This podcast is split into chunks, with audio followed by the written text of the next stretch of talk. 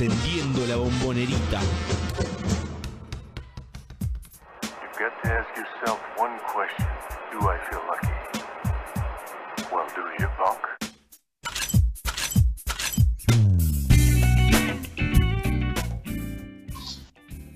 Hola, hola, hola, ¿cómo están? Bienvenidos a una nueva transmisión de Triple Geneise Radio, como todos los jueves aquí en uno contra uno web.com.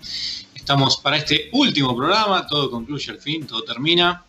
Ha terminado ya la temporada de Boca con derrota en semifinales contra Kimsa, que hoy se quedó con la victoria en el primer partido de la final frente a San Lorenzo. Y nosotros, eh, bueno, también nos vamos. Nos vamos como se fue Boca de la temporada, vamos a ir saliendo de a poquito y nos queremos despedir a lo grande, por eso tenemos una gran entrevista esta noche con eh, el entrenador de Boca, no solamente de la temporada que acaba de terminar, sino de la siguiente, porque tiene contrato para continuar su trabajo. Así que en breve estaremos eh, comunicándonos con Gonzalo García eh, para charlar un poco de, bueno, de cómo, de cómo evalúa él esta, esta temporada, este cierre de, de- de- campeonato. Y también, eh, ¿por qué no?, de cómo, cómo se viene la nueva temporada, ¿no? Porque si bien falta un montonazo de tiempo, ya hay cosas que se pueden ir vislumbrando desde aquí.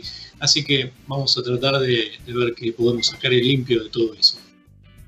Por nuestra parte, una temporada, bueno, atípica para todos y para nosotros también, que no tuvo tanto que ver con, un poco sí, ¿no? Con esto de estar en la virtualidad permanentemente, de no poder ir al estudio, eh, de no poder cruzarnos prácticamente con ningún protagonista más que en la virtualidad, porque ah, eh, salvo un partido eh, que fuimos a la cancha, que fui a la cancha, porque el único, que, o sea, las acreditaciones eran para una sola persona, eh, no, bueno, básicamente no tuvimos posibilidad de hablar eh, cara a cara con, con ninguno de los protagonistas, solamente por este medio.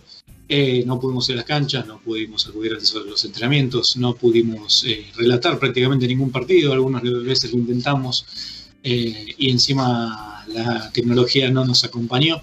Así que mm, fue una temporada diferente para nosotros, pero principalmente fue diferente porque al principio de esta temporada nos encontramos con Walter, con, eh, con que nos teníamos que hacer cargo de este hermoso programa que se llama Triple Genesis y ya tiene nueve temporadas. Y mm, obviamente que el desafío era muy grande y obviamente que laburamos un montón y lo hicimos en gran parte tirando del carro de forma bastante solitaria por momentos porque el gran equipo que había el año pasado se fue eh, alejando de a poco y algunos que estaban y no estaban y otros que, eh, que decididamente se iban.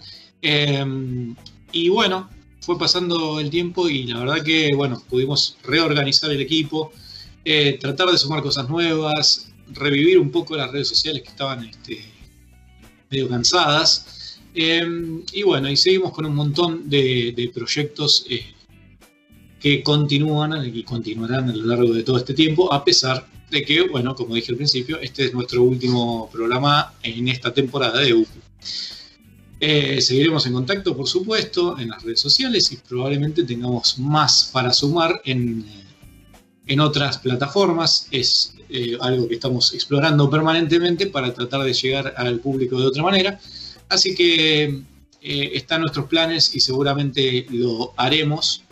Pero bueno, eh, para cerrar este, este cierre que estoy dándole a la temporada, solamente mencionar nuevamente algo que en realidad estuvo como tácito a lo largo de toda la temporada, fue que, que fue que, que durante ocho temporadas pasadas de Triple Genesis nosotros nos sumamos no hace mucho con Walter y, y el programa lo llevaba a cabo otra gente, ¿no? particularmente Martín Casabé hace muchísimos años y Matías Filiolia, otro de los protagonistas eh, de los últimos años más que nada, de la mitad en adelante, que si bien el año pasado ya empezó a, retirarse un poco, volvió a reaparecer al final dándole un empujón también a lo que eran las redes sociales y los videos en, Instagram.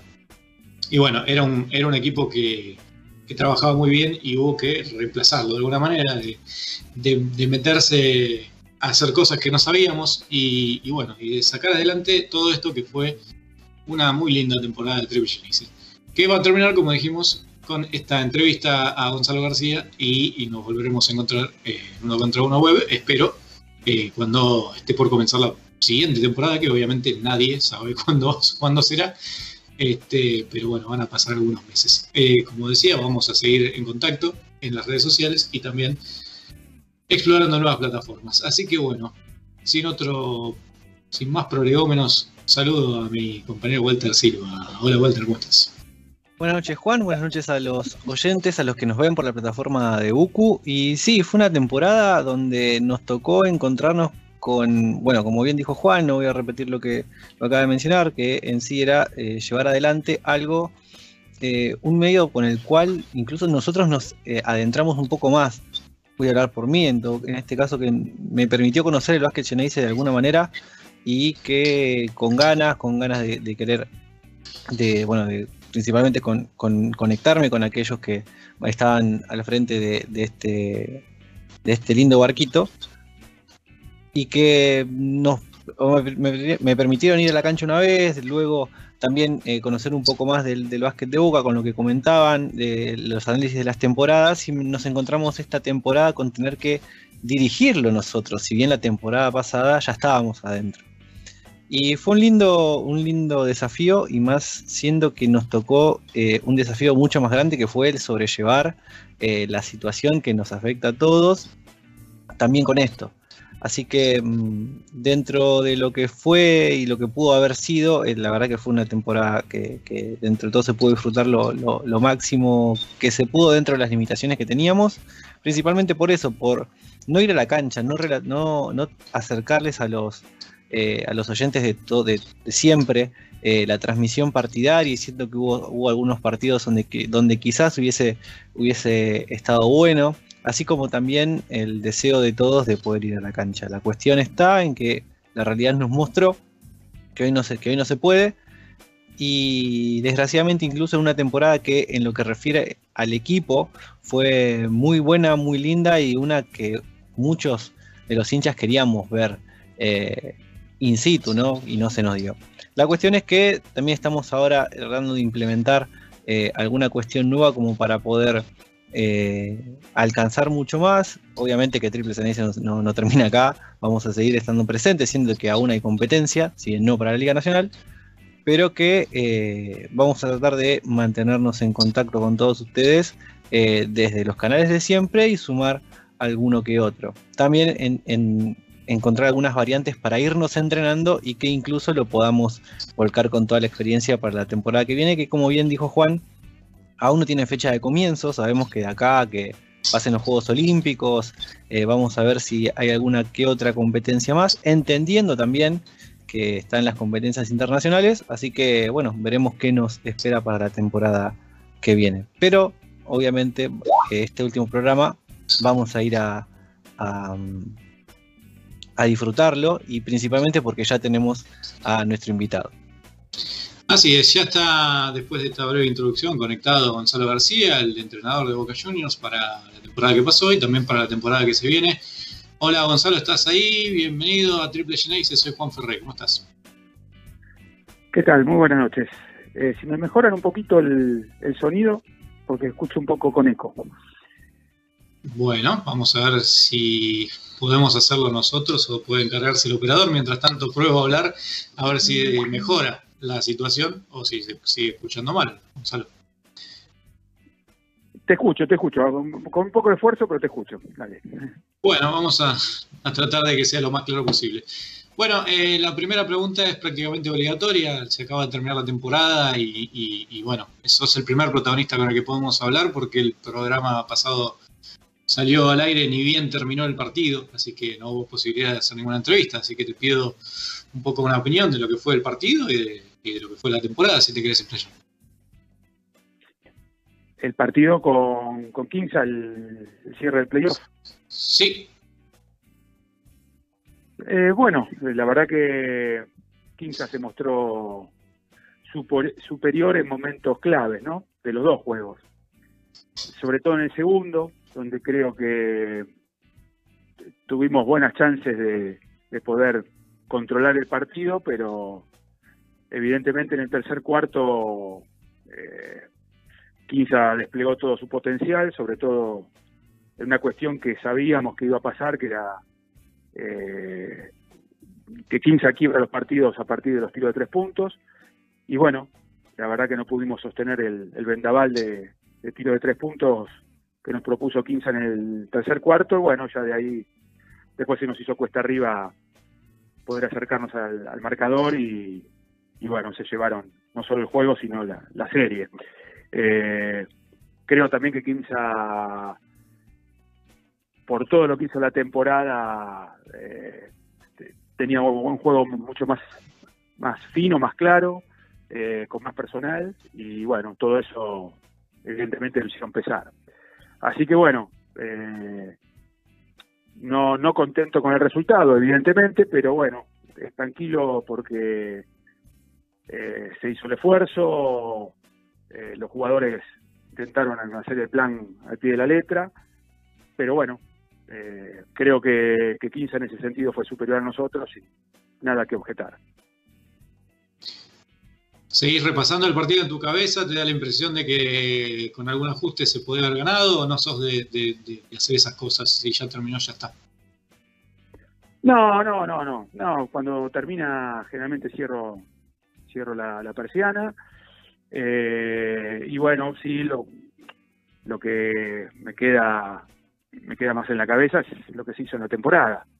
Eh, lo que se hizo bien, lo que se hizo mal, lo que se puede mejorar. Eh, en ese sentido hago un balance más, eh, más abierto que, que, el resultado de un solo partido.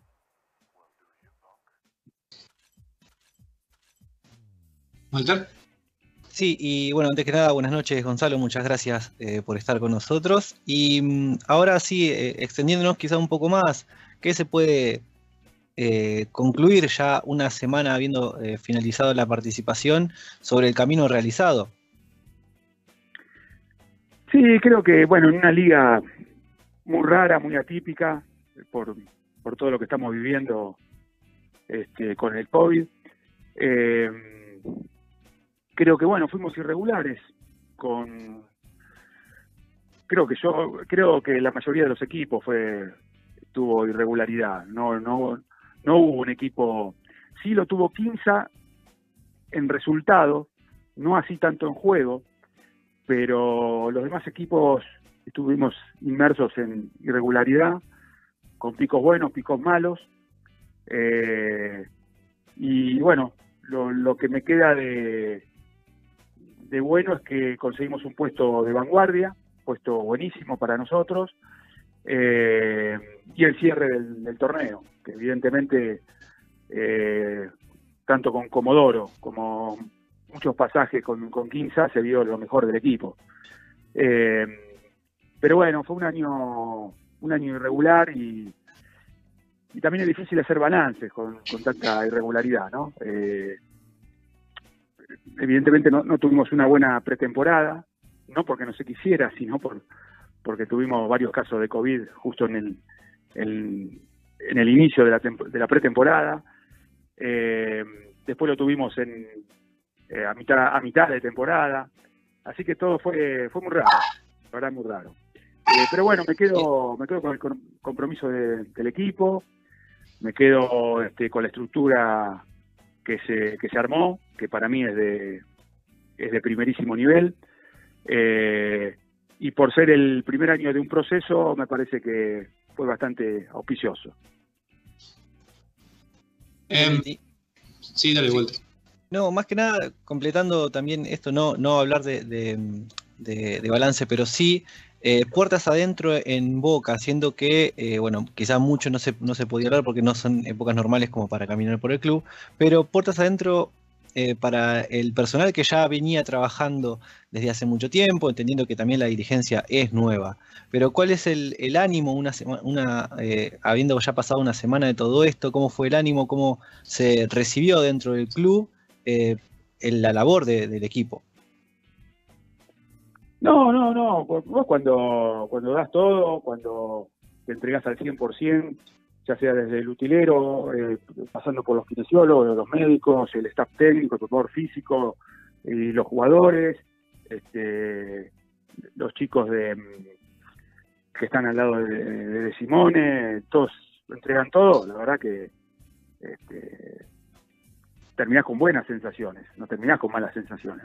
Con malas sensaciones terminás cuando cuando sabes que no se hizo el trabajo, cuando, cuando hubo fallas, cuando hubo baches.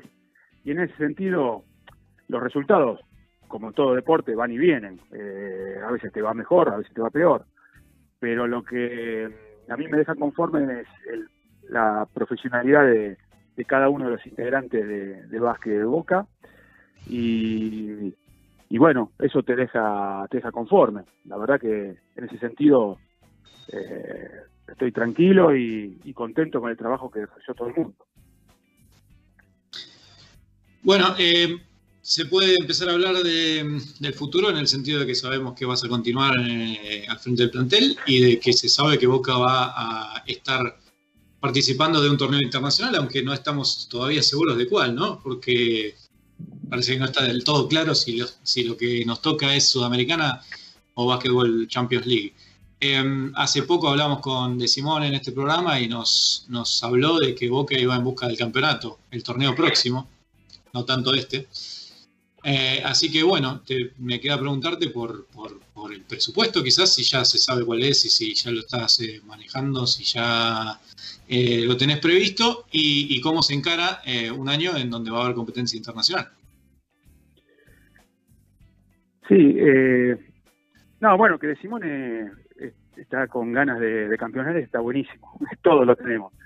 Eh, bueno, depende, depende del equipo que se pueda conformar. Eh, bueno, lo que tengo entendido es que está abocado ahora al cierre del presupuesto de la, de la temporada que pasó y trabajando en el presupuesto de la liga que viene. Así que en base a eso eh, tendremos la, la formación de la plantilla. Eh, en, este sentido hay que esperar un poco. Eh, y por los torneos internacionales, bueno, eh, que fue, fue cambiando un poco durante los últimos años, eh, porque los últimos dos en la Champions o la Liga de las Américas participaron tres equipos. Y esta última edición participaron cuatro. Así que bueno, eh, el tema es que siempre son los dos primeros, el campeón y el subcampeón, tienen el, pasaje directo, eh, y tercero y cuarto tienen el pasaje directo a la, a la Liga Sudamericana. Pero bueno, me parece que hay que esperar un poco, porque mm, yo tengo, me gustaría mucho que Boca participe en la Champions, pero bueno, en ese sentido hay que, hay que esperar, hay que ver cómo se desarrolla este, todo el tema. Em, ya podríamos, eh, digamos, si bien hay cosas que como faltan muchísimo para el comienzo de la próxima temporada no se pueden saber, eh, hay algunos jugadores que, al igual que vos, continúan con contrato para el próximo año. ¿Es así? Eh, ¿Se puede saber cuáles son? No, no, el único jugador que tiene contrato por una temporada más es Adrián Boquia. Los demás no, que tengan solo por una. Ok, eh, o sea que había algunas. Tenía entendido que había contratos que eran una especie de uno más uno. En ese sentido, no. Bueno, en todo caso habría que renovarlos. Sí, sí, sí, sí, sí. Eh, los jugadores eh, terminada esta temporada son libres. El único que está bajo contrato es Adrián. Eh, así que bueno, hay que, que diseñar una ingeniería ahora como para poder formar el equipo nuevamente. ¿Está en tus planes te- tener un equipo, digamos, mantener una base o, te gustaría un cambio en ese sentido? No, no, la idea es tratar de que el grueso del equipo este, siga. eh, un poco por, por tener continuidad, por ya más o menos conocer el sistema de juego, este, por conocerse entre sí. Pero bueno, también va a depender de, del presupuesto con, que se cuente, ¿no? Eh, en ese sentido hay que esperar un poco a ver qué holgado está, el club como para invertir para la temporada que viene. También tenés jugadores que van a volver de préstamo. Hay, uno que es muy querido por la hinchada y que cuando se tuvo que ir generó un poco un dolor grande, que es eh, Luca Gargallo. No te pregunté las veces pasadas que hablamos, no te pregunté por él. Lo habrás estado evaluando, supongo, en, este, en esta temporada.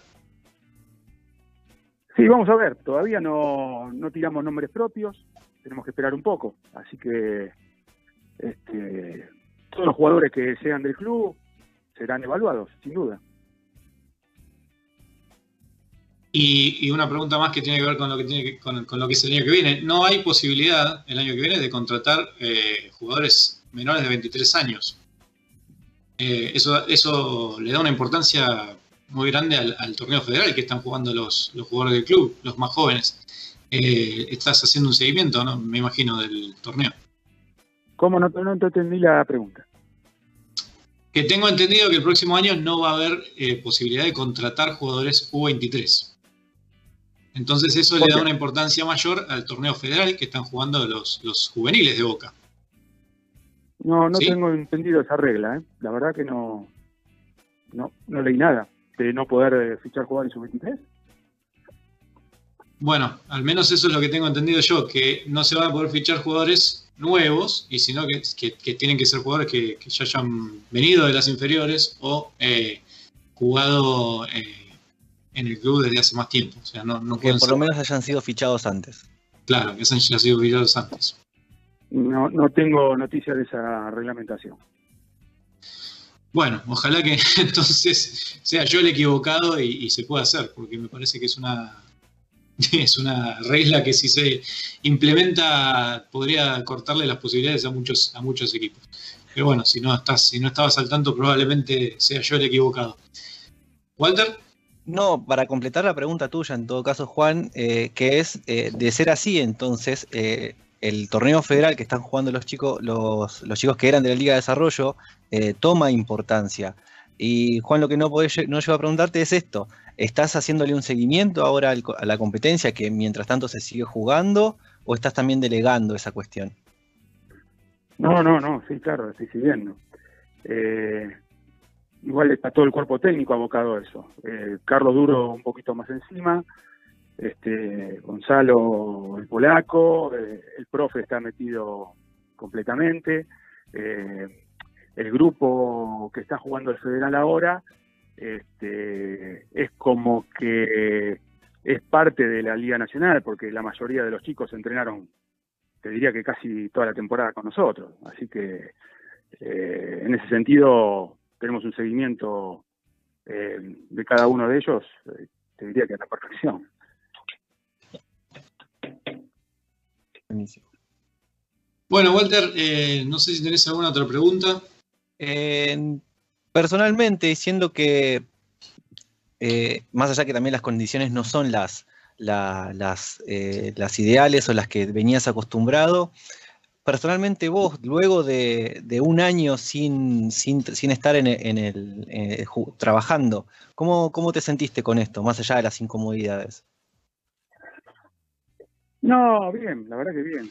Eh, porque el, año que estuve sin trabajar me aboqué a, a mejorar mi estado físico, este, a poder estudiar un poco, así que la verdad que me vino me vino muy bien el año que, que tampoco fue un año porque se cortó por la, la pandemia y en definitiva se hizo una como una temporada corta.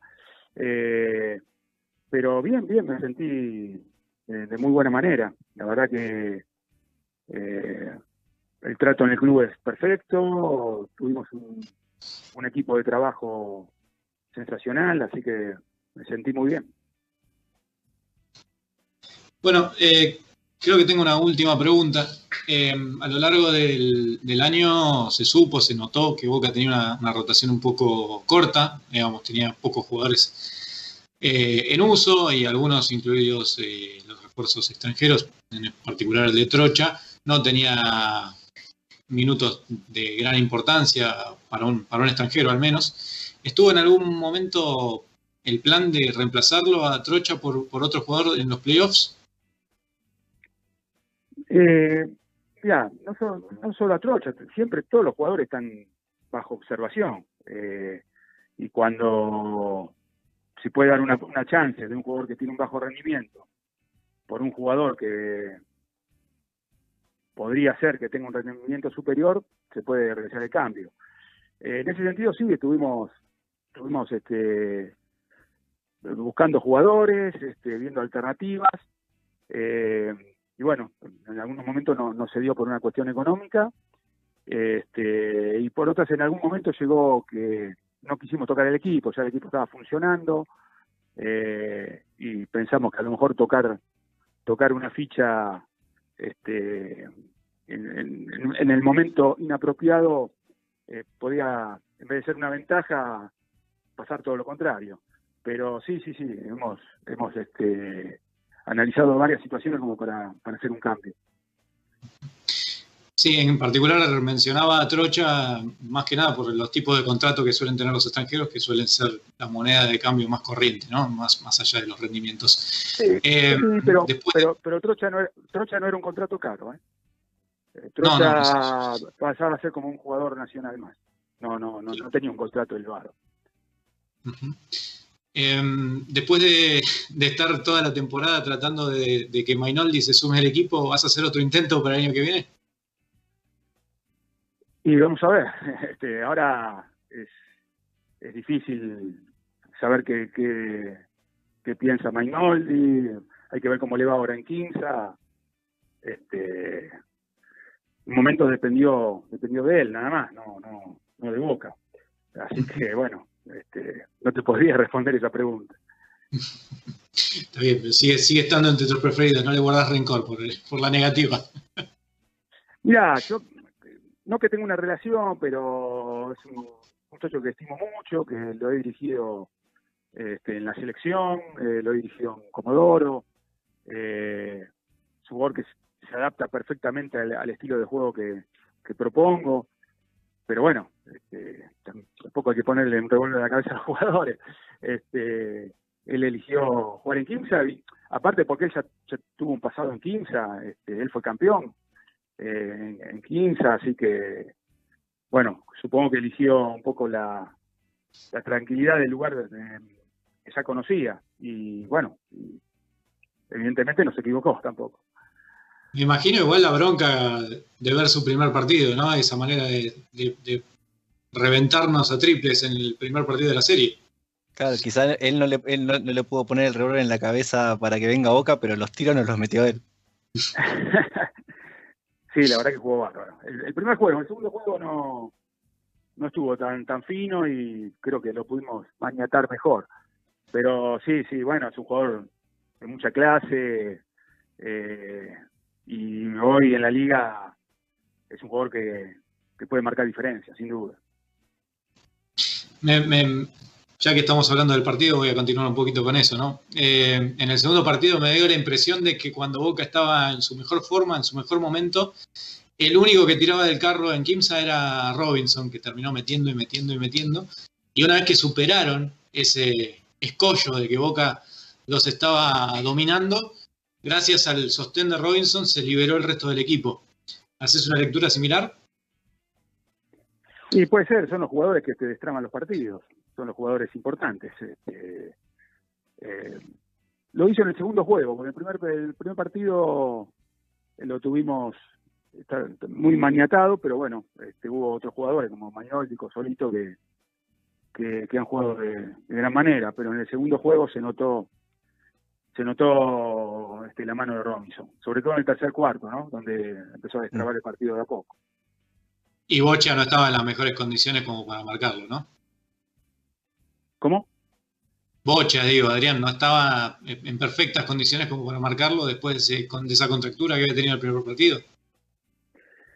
Sí, igual fuimos cambiando de la defensa, lo ha defendido De Los Santos, lo ha defendido Arián, este, en algún momento lo pusimos a defender a, a, a Fede Aguerre, eh, pero bueno, son esos jugadores que, que cuando están finos marcan, marcan diferencia, es así. Este, por eso son los, eh, los jugadores de franquicia de, de ese tipo de equipos. Y hablando de jugadores franquicias, el otro gran escollo para Boca fue Romero. No había manera de, de marcarlo, ¿no? Sí, un poco, un poco estaba planteado el partido así, este, darle el partido a, a los jugadores grandes, sobre todo a Romero, Carabalí y Alejandro Díez, y no, no que, no- que nos lastimen los jugadores perimetrales, porque haciendo un estudio profundo de Quinza, eran los jugadores perimetrales los que llevaban los partidos adelante. Eh, bueno, lamentablemente los jugadores perimetrales tuvieron también una buena noche eh, llevándolo a Ronson a meter 20 puntos, ¿no? Más de 20 puntos, pero eh, eso estaba dentro del plan. Lo que no estaba dentro del plan era la cantidad de triples que, que nos convirtieron. Eh, teníamos que bajar esa cantidad de triples. Eso es lo que habíamos planificado para el partido. Pero bueno, también el equipo rival tiene, tiene re- recursos y jerarquía como para este, forzar sus situaciones y bueno, lo hicieron. La, la ofensiva este, fue mejor que nuestra defensa, evidentemente. Bueno, Walter, ahora sí, por mí yo ya estoy conforme con esta entrevista. ¿Tenés algo Bueno, más? y la última, ya para cerrar y agradecerle a Gonzalo García este, este rato que, se quedó hablando con nosotros, y es principalmente si ya hay una fecha para volver a, poner el trabajo en Liga Nacional. Entendiendo que de acá fal- falta que pasen los Juegos Olímpicos y todo eso, pero ¿ya hay alguna fecha de trabajo para, para todo esto? ¿O vos ya, vos ya te ves afectado eh, asiduamente en la semana? No te digo todos los días, pero eh, asiduamente ya con el club. No, no, no, no. Tenemos que ver la fecha de inicio de la, próxima temporada. Cuando pongan la fecha de, inicio, ahí vamos a... Generalmente yo eso se lo dejo al, al preparador físico, que él, una vez que esté la fecha de inicio de temporada, él, que él programe la pretemporada y él nos va a dar la, la fecha de inicio. Eh, por eso todavía estamos muy verdes. Supongo que, que va a ser después de los Juegos Olímpicos, tendremos un tiempito más como para, para prepararnos, para los jugadores que vayan a las Olimpiadas, que estén jugando acá en la liga, tengan también su tiempo como para prepararse y ahí arrancará. Pero evidentemente todavía no hay nada. Bueno, el, el preparador, el preparador físico va a seguir siendo Marcelo López. ¿Está dentro del equipo de trabajo que renueva su contrato o no? Sí, sí, sí, sí. El, el staff eh, tiene la misma cantidad de años que tengo yo. Así que el- arregló por dos temporadas, igual que Carlos Duro. Eh, y este Gonzalo, Gonzalo, bueno, es empleado del club, así que él también tiene continuidad. Muy bien. Bueno, ahora sí, muchísimas gracias Gonzalo por este contacto y por estar en el, en el último programa de la temporada de Triple Geneise, eh, aquí en UQ Web por lo menos. Eh, te agradecemos por tu tiempo y por, por, bueno, por todo el trabajo que hiciste este año para poner a Boca en lo más alto. Bueno, bueno, no, el agradecido soy yo y espero que regresen pronto. Que no, este, por lo menos este, en esa radio que, que están escuchada y toda la gente del básquetbol lo sigue siempre. Así que esperemos que no sea el último. No, No, bueno, no. por eso también era la pregunta de cuándo volvían ustedes, así sabíamos cuándo volvíamos nosotros también. Claro. Sí, bueno, sí, la tome- idea es tómense volver. dos, Vamos. tómense de receso y, y vuelvan. Bueno, así haremos nosotros también. Muchísimas gracias Gonzalo de nuevo y bueno, buenas noches. Hasta, hasta la próxima. Abrazo grande a todos. ¿eh? Hasta luego. Bueno, allí pasaba entonces el entrenador de Boca, Gonzalo García, en una nueva entrevista de Triple Genesis. Y bueno, y, y con muchas incógnitas, ¿no? Porque bueno, como era, era un poco de esperarse, pocas definiciones se pueden tener sobre lo que se viene a futuro, siendo que nadie sabe lo que va a pasar mañana mismo en el, país, en el mundo. Y que, sin, y que sin ir más lejos, la temporada todavía tampoco terminó. Claro, tal cual, este, recién va el primer partido de la final que, bueno, Kimsa se llevó eh, en, este, en esta primera oportunidad frente a San Lorenzo, con un gran partido de Garalle, que también jugó muy bien contra nosotros. Sí. Hoy, el otro día estaba hablando, ¿no? De, con el tema de Vildosa. Vildosa, por si algún distraído no se enteró, va a jugar en la NBA, me refiero a Luca, eh, después de pasar por Vasconia. Y, y, me encontré en una conversación en Twitter en donde algún conocedor del básquet, ¿no? una persona muy respetable, eh, hacía una especie de crítica de la Liga Nacional y de cómo estos jugadores que ahora están llegando a la NBA eh, ya no tienen ese terreno en, en, la Liga Nacional porque la Liga Nacional está en declive permanente. Y, más que nada con eh, las dificultades obviamente económicas de, país en general, que obviamente se ven reflejadas en la liga. Y yo realmente me pregunto, porque eh, si eso es tan así, digo, porque que la liga está en declive está clarísimo, se nota en los planteles de los equipos, se nota en, en cómo se conforman, en la cantidad de extranjeros, en la calidad de los extranjeros, en la cantidad de jugadores del TNA, por ejemplo, que se pusieron a jugar en la Liga Nacional este año para, para poder completar planteles, en las dificultades que tuvieron algunos equipos para armar equipos competitivos, en fin, que la liga está en declive no es ninguna novedad, es así, es completamente así. Pero me pregunto si realmente, más allá de que obviamente una liga seria ayuda muchísimo a la formación de jugadores, si realmente es eh, necesaria, digamos. Porque uno lo ve, bueno, no hablemos particularmente de un jugador, hay, hay talento, digamos, permanentemente, y ese talento finalmente excede ¿no? lo que pasa en la liga. Y los, los desmanes organizativos y las idas y vueltas y, y la crisis económica, digamos, cuando Luque Baldosa jugaba en Quilmes, Quilmes estaba en una situación pésima, pero pésima realmente. Y bueno, y aún así, Luca Baldosa se ponía la camiseta, salía a jugar y la rompía toda, y así fue como terminó yéndose a, al Vasconia, ¿no? Así que me pregunto, realmente, esto es una pregunta más retórica, no es algo que realmente tenga una respuesta, pero si efectivamente es eh, ese terreno que genera la liga, que puede ser cada vez más pantanoso, corta las posibilidades de que el talento surja. Eh, y bueno, la verdad que tengo mis dudas. Lo que no tengo dudas es de que, eh, obviamente, si ese terreno fuera mejor y estuviera mejor organizado y, y la liga este, eh, fuera Levante el nivel, por decirlo de Claro, levante el nivel, la competitividad y, y- y tuviera un, también, ¿por qué no?, el, el acompañamiento del público. Obviamente este año no podemos ni hablar del acompañamiento del público porque fue todo virtual, eh, lo que también nos, pone a pensar, ¿no?, qué es lo que, un poco más sobre, sobre todas las características que hay para, para mejorar este, eh, la Liga Nacional. Pero bueno, me quedó dentro de ese sabor amargo de la crítica que, que- leía en Twitter, eh, como una especie de, de flor que nacía en el medio de ese desierto, que era la posibilidad de que igualmente el, talen- el talento de los jugadores y la, formación eh, y la calidad de los técnicos y la calidad de los, jugadores en general, por más que se vaya bajando o que haya jugadores que se van a otro país, me parece que se abre camino de todas maneras.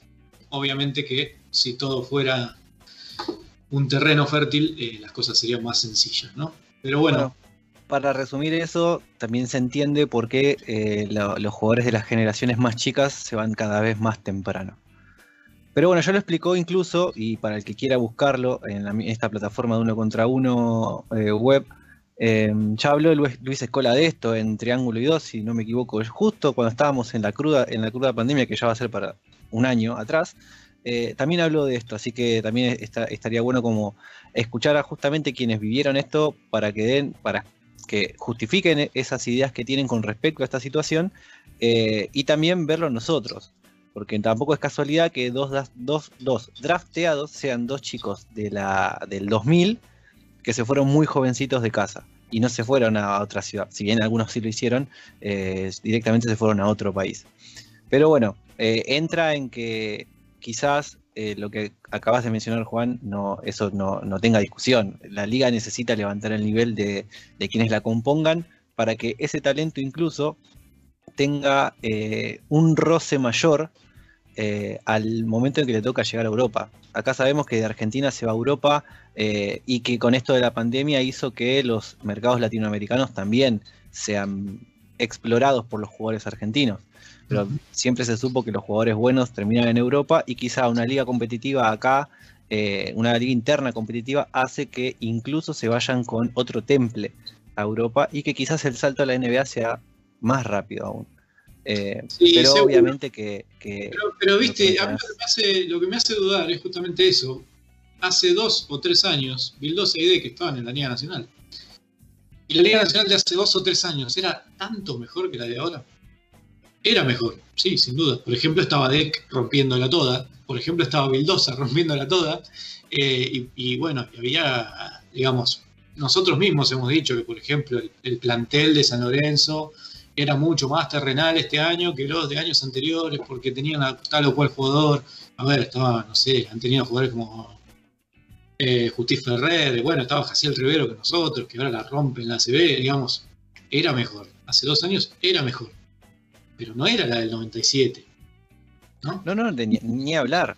Eh, convengamos que también eh, la, la la visión de los jugadores cambió un montón al momento de, eh, de encarar ese, ese, ese paso y que también hay que decirlo, estos jugadores que están llegando a la NBA tuvieron a un Luis Escola quemándole la cabeza.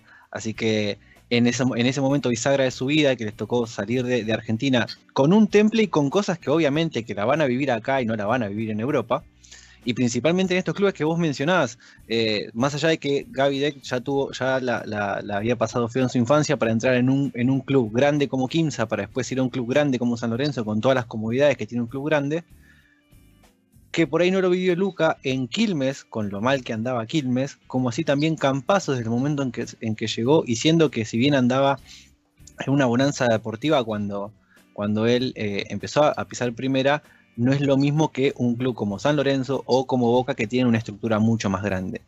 Eh, y también con la calidad de jugadores que se encontraban con jugadores con mucha experiencia, como así también con aún clase y quizás incluso más jóvenes que los que están hoy en día. No es lo mismo un eh, Pablo Quinteros de hace tres años que al de ahora, más allá de que obviamente eh, puedes estar por ahí más tiempo jugando, o un Martín Leiva por decir algunos nombres, sin ir más lejos, Walter Herman todavía estaba acá. Eh, había muchos jugadores que quizás no, obviamente eran, eh, había, plan- había planteles mucho mejor armados que los que hay ahora, con jugadores con mucha experiencia y también con pasado en NBA. Obviamente que también la calidad de los, de los jugadores extranjeros variaba, pero no como ahora que eh, incluso cuántos equipos hemos visto que no tenían ni un extranjero.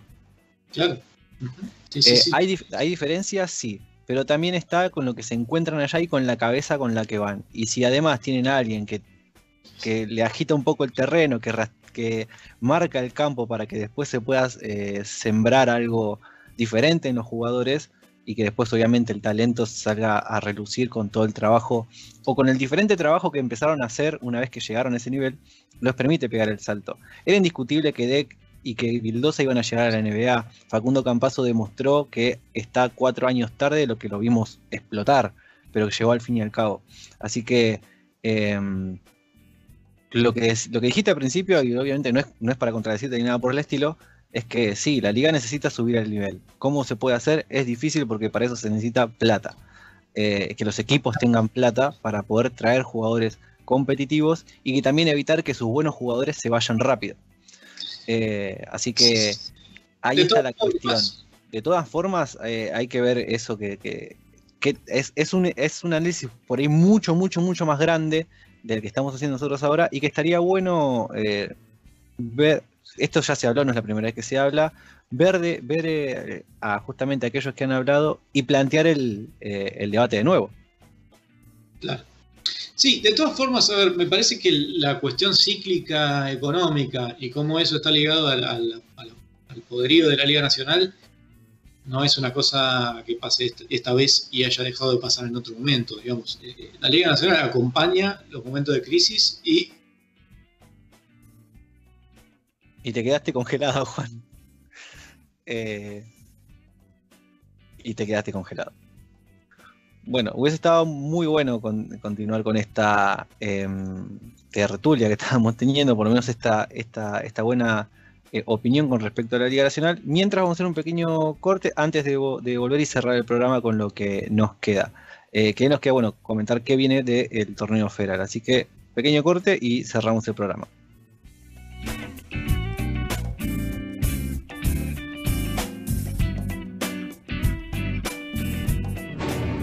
Todo grande tiene una historia.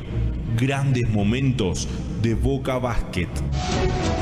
Pudieron derribar muros y destrozar ciudades, pero no pudieron con el equipo de Sergio Hernández, con quien Boca pudo salir victorioso en 57 batallas, logrando así un segundo título en la Liga Nacional de Básquet en 2004. Fue la final una cruenta batalla en la que vencieron 4 a 2 a Gimnasia La Plata, tras reponerse de un 0-2 en desventaja en la serie terribles.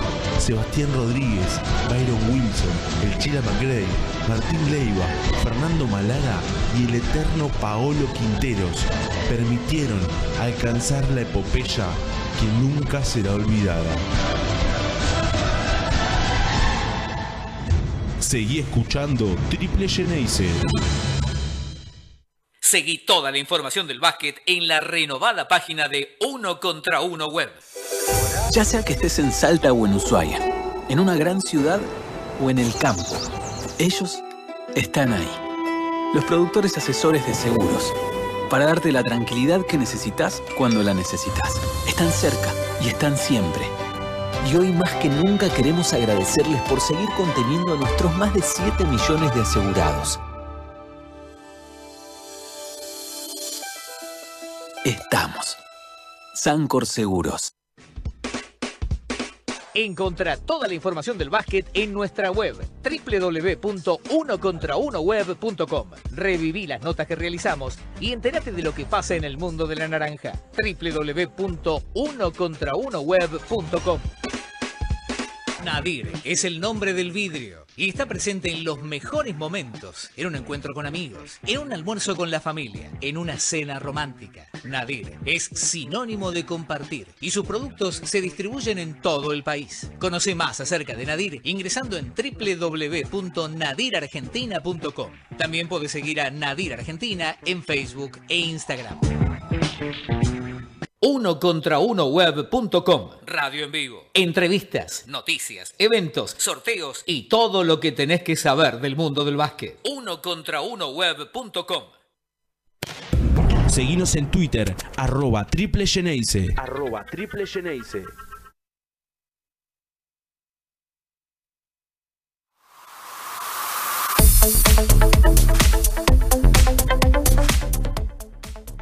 Y volvemos a Triple Genesis, se nos había quedado congelado Juan. Y bueno, así como escuchaban recién en el Zócalo, eh, pueden seguirnos en nuestras redes, arroba Triple Genesis en Facebook y Twitter, eh, perdón, en Twitter e Instagram. Eh, seguirnos en Facebook y en YouTube como Triple Geneise y como ya lo venimos haciendo y también lo seguimos invitando, eh, para seguir colaborando con, con esta causa con Triple Geneise, lo pueden hacer invitándonos un café a través de la plataforma Cafecito, a través de cafecito.app barra Triple Geneise. Nos pueden donar la cantidad de café que eh, quieran y tengan ganas, como así también hacerlo de forma, mm, de forma paulatina en la sección eh, planes, donde por 200 pesos, que equivaldrían a 4 cafés por, eh, por suscripción, estarían colaborando mensualmente con eh, Triple Genesis para que sigamos trayéndole eh, el contenido, el material para mantenerlos al tanto del básquet de Boca y que como dijimos al inicio del programa y vamos a, repetirlo en este momento, vamos a también incursionar en otras plataformas para que le podamos dar un contenido aún mucho más rico. Así que si quieren, ya lo saben, así como lo han visto, cafecito.app barra triple Geneise. Bueno, es muy importante que colaboren con Triple Genesis y con los cafecitos porque eh, así, por ejemplo, puedo comprarme otra placa de video porque la mía evidentemente está tan, pero tan eh, agotada que ni siquiera soporta una videollamada de 45 minutos. Llegó hasta ahí y dijo, basta, hasta acá, hasta acá llego, me apago. Se apaga la, la, la placa de sonido sola, la computadora sigue andando y ahí me quedé congelado. Cambié la fuente por lo menos. Juan. La fuente ya está cambiada. La fuente ya está Ah. cambiada. Falta la. Falta la, la placa de sonido, que la, la placa de video que hace rato que me viene. Que me viene haciendo estos chistes, ya lo hizo aquel streaming que tratamos de hacer. Ah, verdad, Que verdad. es exactamente lo mismo, pero esta vez porque estaba estrenando la, la cámara web, ¿viste? Por eso estaba usando la placa de video. Bueno, nos quedan. 7 minutos. Sí. Walter, dale vos con el federal. Bueno, el federal, eh, ya veníamos de dos partidos que no se venían jugando, principalmente, bueno, uno de los partidos, eh, dos partidos, re- eh, digamos, reprogramados por el hecho de que los equipos con los cuales tenían que jugar eh, habían tenido casos importantes de COVID-19 positivos. El primero fue Independiente, el cual no jugaron ese partido. Vino la victoria ante el Talar y tenían que jugar contra eh, Ferro el, el partido pasado, que lo habíamos mencionado, que cambiaba el horario. Al final fue el juego del Talar. Y contra Ferro no pudo haber juego por esto que acabamos de mencionar, muchos eh, contagios en el equipo verdolaga. Y ese partido va a jugarse mañana, 17 horas, a partir, eh, a partir de ese horario en... eh, perdón, vamos, vamos a recapitular. El de Ferro se va a jugar a fin de mes, perdón, eh, en el de las 17 en la Bombonera, pero mañana va a estar jugando el equipo del torneo federal ante Italiano, haciendo su segundo partido a partir de las 18, no de las 17, en el gimnasio del club italiano. Eh, Boca ya había vencido al, equipo, al equipo italiano en, el- en la primera. En, el primer encuentro que habían jugado en la Bombonera, que fue un- una victoria bastante, bastante amplia y que ahora viene, se estima y entendemos que por los jugadores y por cómo viene el, equipo Geneise eh, va en busca de otra victoria para mantenerse en la punta del torneo federal, que hoy por hoy lo tiene, eh, incluso con un partido menos, lo tiene como puntero. Así como están viendo en la placa, el próximo partido que va a ser dentro de esta semana, el día 12 de mayo, con horario a confirmar, se verá si a las 5 o si a las 6 en el Luis Conde, eh, cerrará el partido contra el único equipo que venció al Geneise, que fue Independiente, el Independiente de eh, Actis, de eh, López Vanegas, que bueno, fue el, único equipo que pudo llegar al Geneise, lo hizo de local y ahora busca, se busca revancha para mantenerse sólido en la punta del torneo. Como acá vemos, entonces mañana, eh, a partir de las 6 de la tarde, en el gimnasio del club italiano, obviamente con la transmisión en streaming de, en el canal de YouTube de la CAB, para que lo puedan ver todos y cada uno de los Geneises que quieran apoyar al- a, los, a los chicos del torneo federal, que son los que siguen defendiendo la azul y oro. También lo que nos queda decir es, bueno, eh, se siguen dando los entrenamientos de las, de las inferiores que habían empezado eh, con el mes de abril y que ahora con las restricciones se están adecuando un poco más. Eh, así que le mandamos saludos a los profes, a Gianluca Bernardello, a Walter Jara, al, eh, a Juanpi Fernández, que también habían, habían iniciado con un equipo de femenino de mini, que ya tenían 12, 12 nenas que, así como bien lo había dicho el Bocha de Simone, ni bien se pueda poner un femenino, habrá más equipos que puedan, eh, o mejor dicho, equipos de tira que puedan representar en la rama al Geneise. Pero por lo menos ya hay nenas con, con sentido de pertenencia azul y oro que pueden en el futuro cercano eh, defender la, camiseta cuando la disciplina, la, rama se abra. Ahora, como es en etapas menores a mini, pueden compartir con, con- con los varones, así que eh, por lo menos ya están probando a la naranja y con las instituciones de defender la azul y oro. Qué bueno eso, Walter. Ojalá que, con el tiempo se pueda conseguir eh, un equipo femenino, ¿no? Sería, sería muy bonito para Boca tener esa actividad también. Y ya lo dijo de Simone, y lo, y lo han dicho todos, incluso nos lo dijo acá eh, Juanpi Fernández. El problema de Boca no es que hay intenciones, por supuesto, de tener un equipo femenino, el problema es el espacio y el horario. Eh, Claro. Hay solamente dos, dos, eh, estadios, tanto el del Benito Quinquela Martín como eh, la Bombonerita, para que los equipos puedan entrenar. Y Boca tiene, sin ir más lejos, aparte del minibásquet, tiene tira A y tira B además de los equipos que juegan el pre, que jugaban el prefederal, que ahora juegan el federal y que eran de la Liga de Desarrollo. Hay muchos, y bueno, ni hablar de los equipos de primera, que demandan horarios para esos, para esos gimnasios, y el Benito Quinquera Martín, por supuesto, también abocado a otras disciplinas que ahora también se le sumó el handball. Entonces, es muy difícil contar con, con horario, con espacio físico para, para que se sume una, una rama más que como bien lo dijo Fernández, eh, si llegan a poner boca en el femenino se llena de pibas, entonces eh, teniendo en cuenta eso es necesario eh, un estadio más por lo menos. Sí, un gimnasio más, ¿no?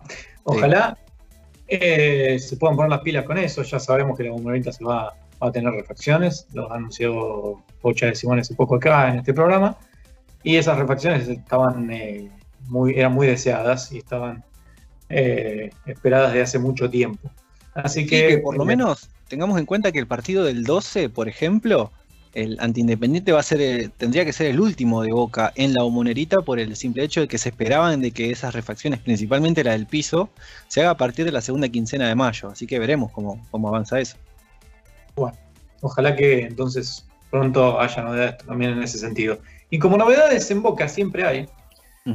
no se olviden que aunque este programa en UQ Web eh, tenga su último, su último episodio aquí en este momento, con estas palabras, Por lo menos de la temporada seguimos- 2021.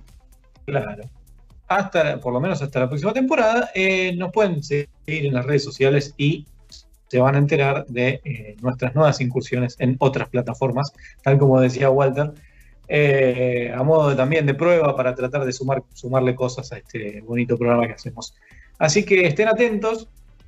Probablemente si ustedes este, no están acostumbrados a alguna plataforma, va- será cuestión de, de que se empiecen a descargar alguna cosita nueva o entrar, empezar a aprender sobre nuevas tecnologías, como nos pasa a nosotros. Pero no creo que sea tan difícil. Para ustedes eh, seguramente sea apretar un link o bajar una aplicación y listo. Mientras tanto, nosotros eh, seguiremos trabajando en lo que es el federal, porque Boca no duerme, Boca no descansa.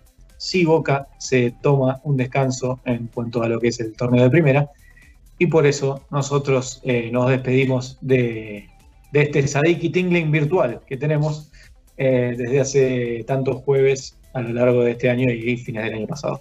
Un saludo grande para todos, eh, especialmente para Leo Margo, que nos estuvo operando y ayudando en todo lo que pudo desde, desde que comenzamos esta transmisión. Igual no se va a librar de nosotros, que se quede tranquilo. Entonces lo vamos a seguir molestando todos los días que podamos. Y obviamente para todo el equipo de Triple Genice, como, que como dije hace un rato, ha sumado nuevos integrantes. Eh, saludo a Santiago, a Santiago Rudeli, a Santiago Teicido, eh, obviamente a Nara Silva, que hoy eh, se quedó estudiando y no pudo salir. Tenía Eh, examen, peor.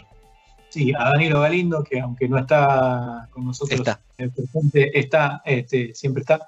Y, y- y a los demás, a Facundo Gómez, que estuvo haciendo unas notas muy interesantes para la página web. Torres, Facundo. Torres. Torres, perdón. Perdón. Facundo No Torres. lo va a hinchar en cara y lo va a poner este incluso en Twitter, capaz. Sí, no, eh, eso, es lo, que- eso es lo que pasa cuando uno corre contra el reloj. Pero bueno, ya son las nueve. Saludos a, todo el- a todos los nuevos del equipo de Triple Genice, en especial a todos los que estuvieron todo este- toda esta temporada del otro lado.